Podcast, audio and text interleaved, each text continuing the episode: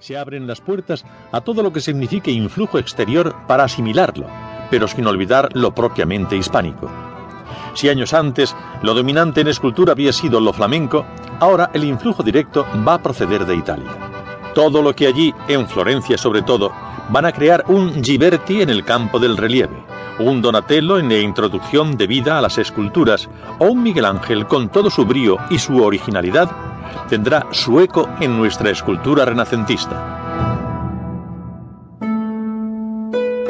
La protección de reyes y grandes señores facilita la introducción de las formas renacientes italianas, bien sea importando obras o trayendo artistas italianos para realizar sus encargos.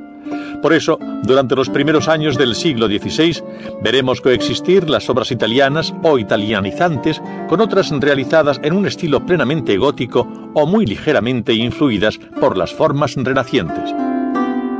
En cuanto al material, preferentemente se utiliza la madera, que ha de estar bien seca para evitar posteriores alteraciones. Una vez aprobada la traza, se tallan las imágenes y relieves conforme a ella, quedando una vez terminadas en blanco, esto es, sin policromar.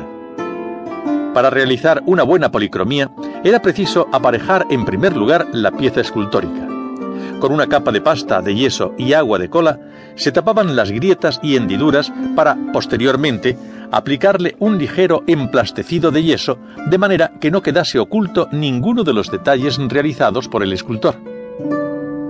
Después de una ligera aplicación de arcilla, el embolado, se le daba una capa de panes de oro sobre la que se procedía a estofar. El estofado consistía en pintar con colores lisos sobre el oro para rascar luego con un objeto punzante la pintura de modo que dejase ver el oro que había debajo. En las partes descubiertas de vestiduras, rostro, brazos y piernas se procedía al encarnado, que consistía en darle color de carne adecuado a la edad del personaje a representar.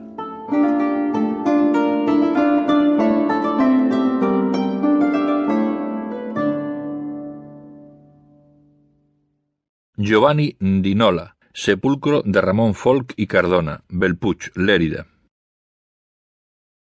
El primer tercio del siglo XVI representa la etapa de introducción de las formas renacientes. Es la época de mayor número de obras importadas de Italia y también la de mayor cantidad de artistas italianos llegados a España. Las primeras obras renacentistas en España, como La Virgen con el Niño atribuida a Donatello en la Catedral de Gerona o la parte italiana del sepulcro del Cardenal Mendoza en la Catedral de Toledo, presentan un notable carácter cuatrocentista.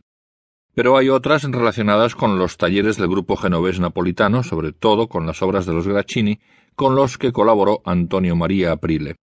A este grupo corresponden los sepulcros de los padres del primer marqués de Tarifa, capilla de la Universidad de Sevilla, la de los marqueses de Ayamonte, en San Lorenzo de Santiago de Compostela, el destruido del obispo abulense Fray Francisco Ruiz, en San Juan de la Penitencia, en Toledo, y el de los condestables de Castilla, realizado por Juan de Lugano para su capilla absidal en la catedral burgalesa.